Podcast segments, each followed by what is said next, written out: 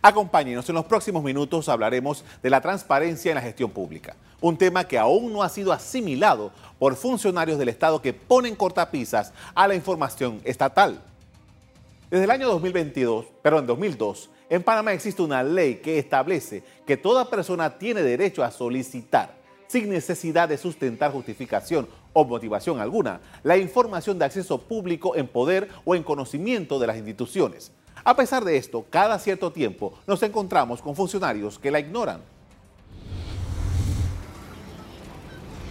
Actualmente, la Autoridad Nacional de Transparencia y Acceso a la Información, ANTAI, investiga más de 10 expedientes de supuestos casos de corrupción. Una denuncia por institución en distintas, tanto de gobiernos locales, también hay instituciones autónomas, descentralizadas, y de igual manera entonces del órgano ejecutivo, también del órgano legislativo. Recientemente, en un monitoreo de la entidad, se evaluaron un total de 192 entidades, entre ellas 111 del Estado, empresas públicas y 81 municipios. El informe reveló que el 62% de las instituciones del Estado están cumpliendo con lo estipulado en la Ley 6 de 2002, que dicta normas para la transparencia en la gestión pública. El resto tiene fallas en la publicación de sus datos, por lo que no logra la máxima puntuación. Las instituciones del Estado están obligadas a brindar a cualquier persona que lo requiera información sobre el funcionamiento y las actividades que desarrollan, exceptuando únicamente los nueve, los nueve tipos de información de carácter confidencial y de acceso restringido que están contemplados en la ley. Veamos algunos datos. La información de los tenedores de libretas de lotería no está clasificado como confidencial ni de acceso restringido en la ley. Por tanto, debe ser pública. Como recordarán, la dirección de la Lotería Nacional de Beneficencia negó esta información al diario La Prensa, argumentando que era confidencial y de acceso restringido. Las reacciones no se hicieron esperar, toda vez que eso no es correcto. Tuvo que intervenir el presidente de la República, Laurentino Cortizo, para definir el asunto. Él dijo que le quería preguntar a la directora sus razones. Esta declaración del mandatario impulsó la respuesta de la dirección de la lotería, que presentó parte de los datos en un corto tiempo. La razón de la solicitud de la información está relacionada con la presunta vinculación de diputados con centenares de libretas de lotería.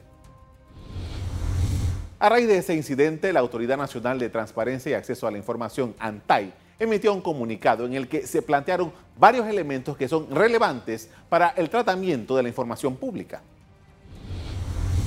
Lantay indicó que en nuestra legislación prevalece el principio de la publicidad como regla general y de manera excepcional la confidencialidad o la información de acceso restringido.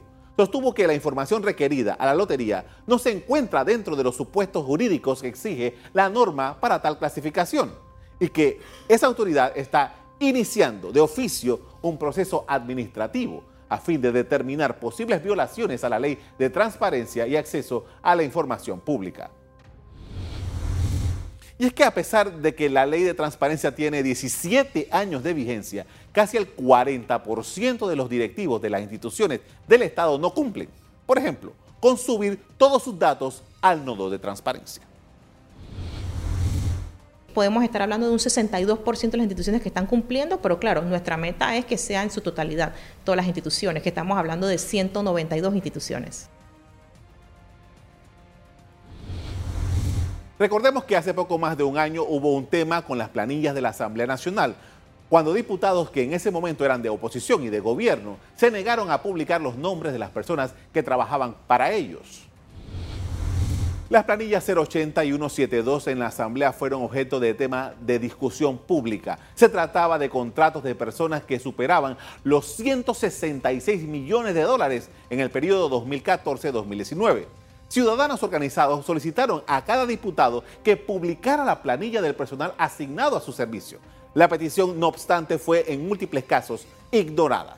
Como precedente, la Contraloría había hecho público hallazgos escandalosos respecto al uso del dinero de esas planillas, incluyendo nepotismo, cobro a través de testaferros y el llamado cashback. Cuando un servidor público asume su cargo, se compromete automáticamente a atender los requerimientos de, de transparencia que impone la ley. Eso no debería admitir ninguna discusión.